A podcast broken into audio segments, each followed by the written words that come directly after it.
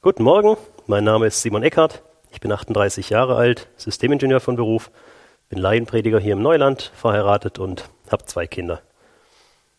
Ich habe mir ja schon überlegt, ob ich das ursprünglich geplante Thema nicht über den Haufen rühren soll, jetzt mit der Corona-Krise und allem drumherum. Aber mal angenommen, die Situation dauert länger an. Angenommen, wir können uns über vielleicht Monate weg nicht treffen. Es gibt über Monate weg keinen normalen Gottesdienst. Dann können wir nicht ständig um das Thema Corona kreisen, das ist ungesund. Ich denke, wir müssen einen Weg finden, mit der neuen Realität klarzukommen, nicht ständig darauf zu warten, dass endlich alles zum Alten zurückkehrt. Paulus sagt, wir haben hier keine bleibende Stadt, sondern die zukünftige suchen wir. Und deshalb möchte ich heute nicht über Corona oder angrenzende Themen reden, sondern wie ursprünglich mal geplant in der Serie von Predigten über Leitung über das Thema Delegieren. Jetzt ist mir klar, dass das eine Predigt ist, die für manche wichtiger ist als für andere, aber zum Delegieren gehört auch immer jemand, an den delegiert werden kann. Und ihr werdet im Laufe der Predigt noch merken, dass es da durchaus auch ein paar wichtige Punkte gibt. Ich hatte ja vor drei Wochen darüber gepredigt, warum Leitung an sich Sinn macht und auch das sich leiten lassen, gerade im christlichen Bereich. Ich hatte darüber geredet, dass man sich auch von fehlerhaften Leitern leiten lassen sollte und dass man als Leiter auch mit fehlerhaften Mitarbeitern Geduld haben sollte. Ich habe dann so ein paar verschiedene Punkte einfach kurz genannt, die dazugehören. Heute soll es um einen dieser Punkte speziell gehen. Und zwar, wie gehe ich als Leiter, als Leiterin mit meinen Aufgaben um? Das heißt, wenn ich mich jetzt berufen fühle, anderen zu zeigen, was aus Gottes Sicht für sie dran ist, wenn ich merke, dass er mich da begabt hat, dass ich jemand bin, den er zum, zum Vorwärtsgehen, zum Anführen in die Gemeinde gestellt hat, wie gehe ich dann mit der Tatsache um, dass ich das alles meistens gar nicht alleine stemmen kann, oder dass ich es könnte, aber dass ich dadurch quasi unentbehrlich werde und damit zu einem Risiko für die Gemeinde statt einem Gewinn. Im Finanzbereich nennt man das, glaube ich, Klumpenrisiko. Im Englischen sagt man dazu to lay all eggs in one basket, also alle Eier in einen Korb legen. Wenn alles von einer Person abhängt, das ist ziemlich heikel von der Gemeinde. Ich möchte dazu eine Geschichte aus der Bibel anschauen, aus dem Alten Testament. Die steht in 2. Mose 18, 13 bis 22. Wer lieber das Neue Testament hat, der kann stattdessen Apostelgeschichte 6 lesen oder auch die Timotheusbriefe. Im Grunde genommen steht da fast das Gleiche drin, nur anders. Und es geschah am folgenden Tag, da setzte sich Mose, um das Volk zu richten. Und das Volk stand um Mose her vom Morgen bis zum Abend.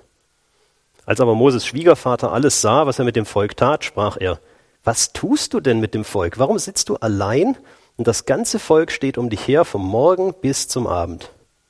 Mose antwortete seinem Schwiegervater, das Volk kommt zu mir, um Gott zu befragen.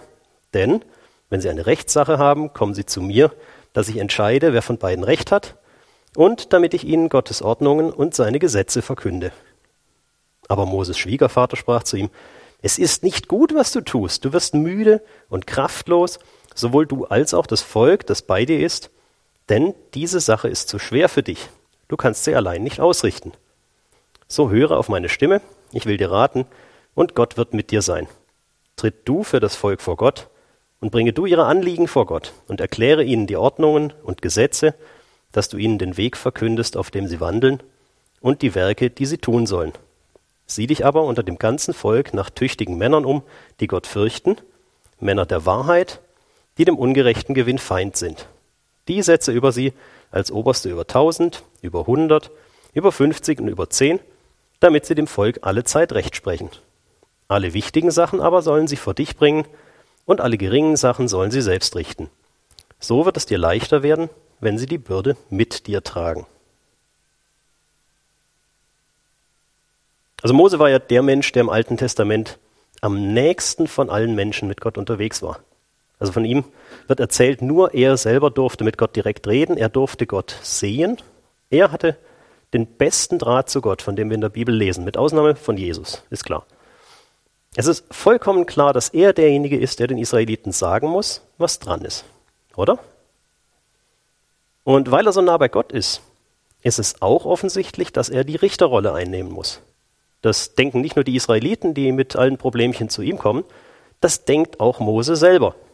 Er hat schon mehrmals erlebt, dass das Volk seinen eigenen Kopf hat das Volk Israel steht zwar erst am Anfang von der Wüstenwanderung, aber es gab da schon so die eine oder andere Situation.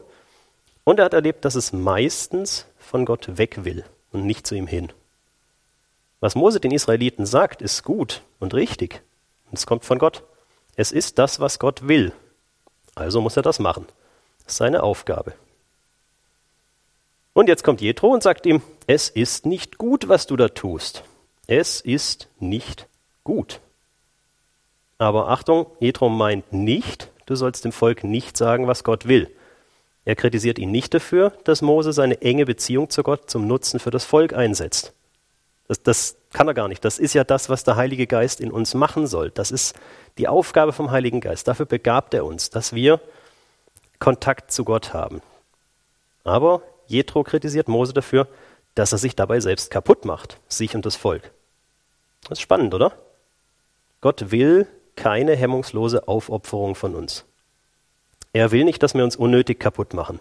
Es gibt Christen, die haben den Eindruck, dass Gott das von ihnen erwartet, dass sie sich über ihre eigene Kraft hinaus und ihre Fähigkeit hinaus einbringen, bis sie ausbrennen, dass das ein Leiden für Gott ist.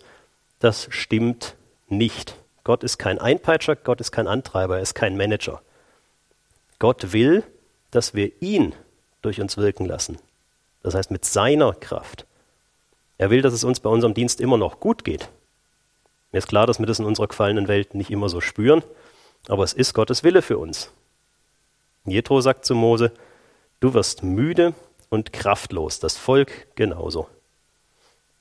Ja, Jethro möchte nicht, dass das Volk weniger von Gott hört als vorher. Aber es muss nicht so sein, dass Mose dabei kaputt geht. Er soll sich einfach Helfer suchen, ganz einfach, oder? Jetzt ist die Frage, könnte Mose es denn besser machen als die Leute, die er einsetzen soll? Ja, mit Sicherheit, klar. Meine, er hat so eine enge Gottesbeziehung, er hat so viel Erfahrung, natürlich könnte er es besser machen. Wird es denn nicht Reibungsverluste geben? Also Machtkämpfe, Zielkonflikte, Enttäuschungen, Kommunikationsprobleme, das ganze Programm? Ja, natürlich wird es die geben, klar, auf jeden Fall. Er hat es mit Menschen zu tun mit besonders bockigen und eigensinnigen Menschen, wenn die Bibel recht hat. Die Juden, die werden da immer so als ein bisschen speziell geschildert. Wird er denn nicht wertlose Zeit aufwenden müssen, um die Leute anzulernen? Zeit, die er bisher fürs Volk einsetzen konnte. Na ja klar, natürlich muss er das. Vermutlich muss er sogar sehr viel Zeit aufwenden, weil er hat ja bisher anscheinend keine Mitarbeiter. Verliert er denn nicht die Gewissheit, dass das Volk dann auch wirklich Gottes Willen hört? und nicht vermischt mit menschlichem Denken. Klar, die Sicherheit verliert er. Mose macht trotzdem das, was sein Schwiegervater ihm rät. Warum? Weil, wie Jethro sagt, Gott mit ihm sein wird, wenn er Verantwortung delegiert, statt sie bei sich zu konzentrieren. Das ist ganz wichtig. Gott wird mit ihm sein.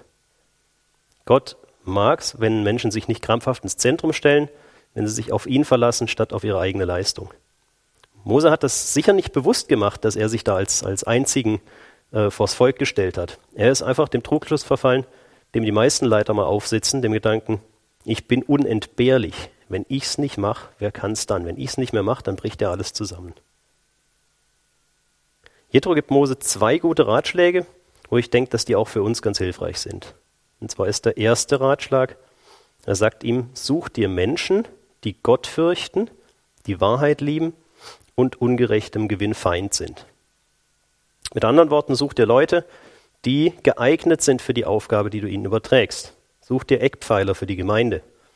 Mach's vernünftig, hol dir nicht schon von Anfang an Ärger ins Haus, sondern such dir die aus, mit denen du in Gottes Sinn gut arbeiten kannst. Das sind nicht zwingend die Leute, mit denen du nie Probleme haben wirst. Im Gegenteil. Menschen, die die Wahrheit lieben, das sind Menschen, die einem ziemlich unbequem werden können, eben weil sie die Wahrheit sagen. Aber das ist gut. Es tut vielleicht manchmal weh, aber es ist wichtig und es ist gut für uns. Und unbestechlich sollen sie auch noch sein. Mose kann sie also nicht irgendwie mit Gefälligkeiten, mit Komplimenten, mit Geld dazu kriegen, dass sie die Klappe halten. Auch die Leute, für die sie da sein sollen, können das nicht. Sie sollen unparteiisch sein. Aber das Wichtigste ist, sie sollen Gott fürchten hoffentlich mehr, als sie Mose fürchten. Wenn das gegeben ist, kann eigentlich nicht mehr viel schiefgehen. Als der Hans-Peter Nürsch neulich hier seine Leiterschulung abgehalten hat, Ende Januar, da habe ich ihn am Ende gefragt, ob er nie Probleme mit starken Leitern unter sich gehabt hätte. Und er hat darauf erwidert, dass er sich seine Leute von vornherein so ausgesucht hätte, dass die Grundrichtung klar war und die Zielkonflikte eigentlich fast ausgeschlossen waren. Im Grunde genommen rät Jethro Mose hier dasselbe. Es kann für uns manchmal schwierig sein, solche Menschen zu finden. Es sind nicht unbedingt die, die schon seit Jahrzehnten im Vereinsvorstand mitarbeiten, es sind nicht die mit viel Erfahrung, es sind nicht immer die gut vernetzten Manager. Es sind vielleicht die stillen, die unauffälligen, die, die wenig in Erscheinung treten.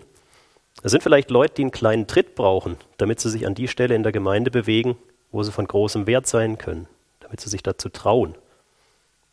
Und ich als Leiter, wenn ich solche Leute suche, muss mich an die relativ ungewohnte Aufgabe machen, nicht das Große und die, die Gesamtrichtung im Blick zu behalten, sondern meine Mitarbeiter kennenzulernen. Also mit ihnen wirklich über ihren Glauben reden, über ihre Ziele, über ihre Werte. Im Grunde genommen über all das, was wir normalerweise als Privatsache bezeichnen. Das ist nicht immer einfach, aber das zahlt sich am Ende aus. Das Zweite, was Jethro Mose rät, Mose soll die Aufgaben aufteilen. Seine eingesetzten Unterleiter bekommen aber nicht einfach nur eine Aufgabe, sie sind nicht nur Vollstrecker. Vollstrecker sein ist, äh, sag mal, relativ unattraktiv, sondern die Leute unter Mose entscheiden selber, wann ihnen etwas zu schwer wird. Sie bekommen Verantwortung, sie bekommen Autorität. Klar, sie bekommen damit auch die Erlaubnis, Fehler zu machen. Mose gibt von seiner ganzen Verantwortung was an sie ab. Und Mose befolgt gleichzeitig Jethros Rat, weil er weiterhin das machen darf, was er gut kann. Den Kontakt zu Gott pflegen, um das Volk anzuleiten. Er wird nicht einfach aufs Abstellgleis geschoben. Er ist jetzt nicht mehr ähm, benötigt im Volk Israel, sondern seine Begabungen, seine gottgegebenen Fähigkeiten, die kommen weiterhin dem Volk zugute. Das, was er nicht so gut kann, das, was ihn überfordert, was zu viel ist, das darf er abgeben. Mose ist zum Beispiel kein Richtertyp. Er haut nicht mit der Faust auf den Tisch. Es gibt ein paar Situationen, wo beschrieben wird, was passiert, wenn das Volk ihn angreift. Dann wird er nicht aggressiv, dann schlägt er nicht zurück, sondern dann rennt er zu Gott und heult sich da aus. Die Bibel nennt ihn an einer Stelle den demütigsten aller Menschen. Ein Richter auf der anderen Seite muss aber auch manchmal klare Worte finden, muss sich mal unbeliebt machen können. Ich kann mir gut vorstellen, dass die Richteraufgabe Mose ziemlich schnell ermüdet hat. Wichtig ist auch, wenn es den Unterleitern zu schwer wird, lässt Mose sie nicht allein. Er steht als Senior zur Verfügung und übernimmt das, was sie nicht können. Langfristig würde das immer noch heißen, dass sie von ihm abhängig bleiben, dass er immer die graue Eminenz im Hintergrund ist. Mose tut deshalb noch mehr. Er schreibt seine Entscheidungen bei schwierigen Themen auf. Ich denke, jeder von uns hat das schon mal gelesen, auch wenn es ihm nicht bewusst war. Diese Entscheidungen, diese Urteile, die haben wir heute im zweiten, dritten und fünften Buch Mose vorliegen. Das sind diese ganzen teilweise knochentrockenen Geschichten. Was passiert, wenn der Esel vom Nachbar in eine Grube fällt? Und was passiert, wenn das meine eigene Grube war? Und was passiert, wenn das die andere Grube war? Und so weiter. Die Regeln sind dort manchmal auch unvollständig, weil in der Zeit, wo Mose sie aufgeschrieben hat, eben nicht alle denkbaren Fälle aufgetreten sind. Mose vermeidet aber auf die Art und Weise, dass er selber immer und immer wieder die gleichen Themen behandeln muss, weil sie seinen Leuten zu schwer sind. Er sammelt diese Entscheidungen, damit man sich darauf nachher berufen kann, und er überträgt auf diese Art und Weise Verantwortung an seine Leiter. Die können jetzt anhand dieser Gesetzessammlung eigenständiger entscheiden als vorher. Manchmal hilft es einfach, Sachen schriftlich festzuhalten, um von Menschen, vor allem von, von menschlicher Veränderung, unabhängiger zu werden. Mit anderen Worten, statt sich selbst zu wichtig zu nehmen, macht Mose sich schrittweise überflüssig. Das klingt negativ, aber das ist das, was ein guter Leiter tut. Er zieht Nachfolger heran, die ihn nach Möglichkeit nicht nur ersetzen und ihm die Arbeit abnehmen können, sondern die am Ende besser werden können als er selber. Ein guter Leiter hat keine Angst davor, irgendwann nicht mehr gebraucht zu werden. Er weiß, Gott hat ihn als Leiter eingesetzt und begrabt. Es ist nicht wichtig, bei welcher Aufgabe er leitet. Egal was er macht, er wird immer leiten. Er wird immer seine Gabe einsetzen. Gott wird dafür sorgen. Nur wenn der Leiter selber sich dagegen wehrt, dann gibt es Schwierigkeiten. Deshalb ist es aber oft wertvoller, wenn ein Leiter sein Wissen und seine Erfahrung weitergibt, damit die erhalten bleiben, als wenn er gut leitet. Und ich sage jetzt mal aus eigener Erfahrung, es gibt wirklich kaum was Genialeres, als zu erleben, wie solche Nachfolger dann flügge werden, wenn man merkt, wie die eine, eine eigenständige Frage-Antwort-Beziehung zu Gott entwickeln, wenn die sicher werden in ihrem Hören auf Gott, wenn die in ihren Urteilen sicher werden und wenn die sich irgendwann einfach von meinem Einfluss absetzen können, weil sie es können, weil sie mich nicht mehr brauchen. Und es ist kein, kein negatives Absetzen, sie, sie äh, distanzieren sich nicht von mir, sondern sie sagen einfach, jetzt kann ich selber. Das ist einfach super, das ist ein Wahnsinnsgefühl. Mir tut jeder Leiter leid, der das nie erlebt hat, einfach weil er Angst hatte, dann selber nicht mehr gebraucht zu werden. Das ist die falsche Einstellung. Leiten ist eine Aufgabe. Leiten ist keine Auszeichnung. Was wäre denn aus den Israeliten geworden, wenn Mose nicht Josua und Kaleb als Nachfolger herangezogen hätte? Das können wir direkt in der Zeit nach den beiden im Richterbuch sehen. Josua und Kaleb, das kommt da so ein bisschen raus, sind beides Krieger. Es sind keine Theoretiker. Josua zieht keinen Nachfolger ran. Und nach ihm fehlt dann die gemeinsame Richtung, die Ausrichtung auf Gott. Da fehlt der Zusammenhalt der Stämme in Israel. Aus dem großen Volk wird eine Reihe von kleinen, unterdrückten Stämmen, die sich teilweise sogar gegenseitig bekriegen. Nichts mehr Einheit. Gut, nochmal zusammenfassend. Mose hat zwei gute Gründe, sich Unterleiter ranzuziehen, auch wenn es Arbeit macht. Zum einen erleichtert er sich damit der Arbeit. Er kann dadurch das machen, was er wirklich gut kann. Und der zweite, er verringert den Druck auf sich selber weil er nicht mehr unersetzlich ist. Es gibt aber einen sehr wichtigen dritten Grund, der hier nicht näher ausgeführt wird, warum wir Leiter unsere Verantwortung mit anderen teilen sollten. Es ist klar, immer wenn ich das mache, öffne ich die Tür für Unvorhergesehenes, für Kursänderungen, für Überraschungen. Ich gebe ja Kontrolle an andere ab. Und das tue ich, wenn ich so mache wie Mose, im Vertrauen auf Gott. Also darauf, dass nicht ich, sondern Gott selber seine Gemeinde auf Kurs halten wird, im Kleinen und im Großen. Ich tue einfach das Menschenmögliche, um sie auf Kurs zu halten, aber ich weiß, ich kann das allein nicht. Es wird immer eine Mischung aus meinem Kurs, meinem Denken und Gottes Kurs sein. Wenn ich andere in die Aufgabe einbeziehe, dann wird Korrektur und Ausgleich möglich. Und es ist gleichzeitig ein sehr wichtiger Lernprozess für das schwierigste Delegieren, was es in meinem Leben gibt. Und das ist das Abgeben der Verantwortung für mein Leben an Jesus Christus. Nicht einfach für eine Aufgabe, sondern wirklich für mein ganzes Leben. Ich weiß nicht, wie es euch geht, aber für mich war, bevor ich Jesus richtig kennengelernt habe, dieses Abgeben einer der größten Ängste in meinem Leben. Das ist übrigens nach wie vor immer wieder, ich denke, das ist menschlich, zuzulassen, dass Jesus mich zum Beispiel nach Afrika schicken könnte oder nach Indien oder in eine Schule voller rebellischer, schwer erziehbarer Jugendlicher oder in die Armut oder in die Politik einfach weil ich ihm die Kontrolle darüber gegeben habe. Das, das ist der Horror, oder? Eine Freundin hat mir mal erzählt, sie täte sich damit sehr schwer. Zitat. Denn wenn ich das mache, dann will er, dass ich Lehrerin werde und auf die Philippinen gehe. Das war für sie irgendwie so der, der Albtraum schlechthin. Ich weiß auch nicht. Das ist klar. Wir mögen es nicht, die Kontrolle über unser Leben zu verlieren. Wir verlieren nicht gern die Kontrolle über unser Auto, auch nicht über unsere Gesundheit, über unser Geld. Warum sollte das mit dem Leben anders sein? Aber genau das ist Christsein. Paulus schreibt, denn keiner von uns lebt sich selbst und keiner stirbt sich selbst. Denn leben wir, so leben wir dem Herrn, und sterben wir, so sterben wir dem Herrn. Ob wir nun leben oder sterben, wir gehören dem Herrn. Römer 14, 7. Und im Galaterbrief, Kapitel 2, Vers 20 schreibt er, ich bin mit Christus gekreuzigt und nun lebe ich, aber nicht mehr ich selbst, sondern Christus lebt in mir diese Kontrolle immer wieder neu, immer wieder bewusst und gezielt an Jesus zu übertragen und ihm zu sagen, ey, ich habe Angst davor, was passieren kann, aber du suchst mein Bestes. Ich tue es trotzdem, weil du mich liebst und kennst. Das ist ein zentraler Teil vom Christsein. Und weil es so schwierig ist, weil es gerade für Leitungsbegabte so schwierig ist, das abzugeben, weil wir es so gewöhnt sind, die Kontrolle zu haben, weil es uns immer drängt, sie zu übernehmen, das Ruder in die Hand zu nehmen, zu sagen, wo es lang geht, Deshalb ist es gerade für uns Leiter und Leiterinnen so wichtig, immer wieder Verantwortung abzugeben. Wir müssen damit in Übung bleiben. Nicht, weil unser Mitarbeiter dann automatisch alles richtig machen wird, ganz sicher nicht, sondern im Vertrauen darauf, dass Jesus es so will, uns gut lenken wird.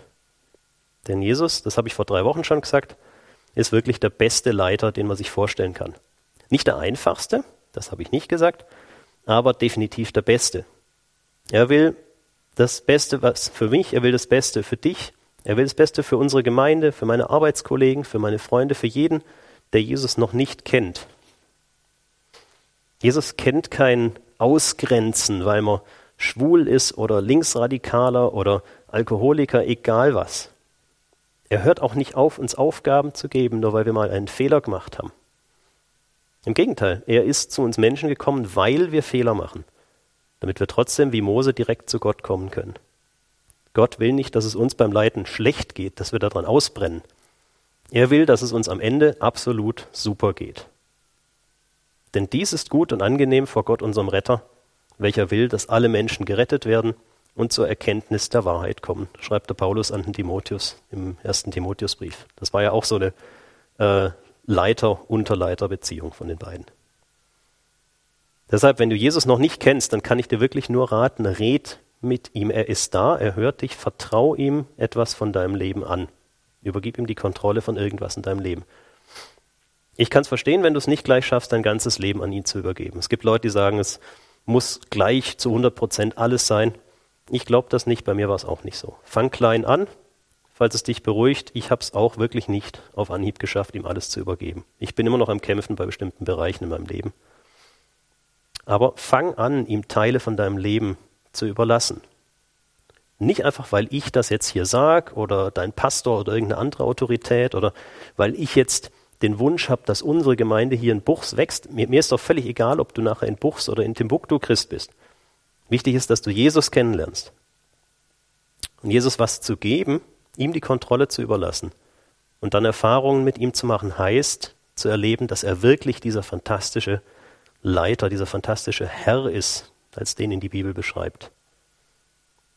Und falls du Jesus schon kennst, hör einfach nicht auf, nach Bereichen zu suchen, in denen er noch nicht die volle Kontrolle haben darf. Bleib mit Jesus in Kontakt, red mit ihm, bet zu ihm, hör drauf, was er dir sagt. Werd einfach nicht, nicht träge. Die Bibel spricht manchmal davon, dass die Leute ähm, dicke Ohren haben. Bekomm keine dicken Ohren im Kontakt mit Jesus. Hör weiter drauf, was er dir sagt. Meine Erfahrung ist, wenn ich bereit bin, mir was von ihm sagen zu lassen, dann sagt er mir auch was. Das macht das Leben ziemlich spannend und abwechslungsreich. Nicht immer spannend im positiven Sinn. Es kann manchmal auch Hängepartien geben, weil Gott einfach findet, man muss jetzt Geduld lernen oder irgendwas ähnliches. Aber ich bin aus vielen Erfahrungen mit ihm wirklich überzeugt, es ist immer zu meinem Besten, was er macht. Bin mit der Predigt am Ende. Ich muss dich, wie Michael letzte Woche, mit der Predigt, mit diesen Gedanken allein lassen. Wir haben ja keinen Kirchenkaffee mehr. Aber wir haben heute, ich vermute einfach mal, dass du die Predigt am Sonntag hörst, um 10.15 Uhr wieder einen Austausch mit Hilfe der Zoom-App. Der Link und das Passwort wurden beim Infomail am 25.03. verschickt, falls du es nicht mehr irgendwo gespeichert hast. Und wenn du dabei Hilfe brauchst, kannst du dich auch gern an entweder an Michael wenden oder auch gern an mich oder irgendjemanden, der sich damit auskennt.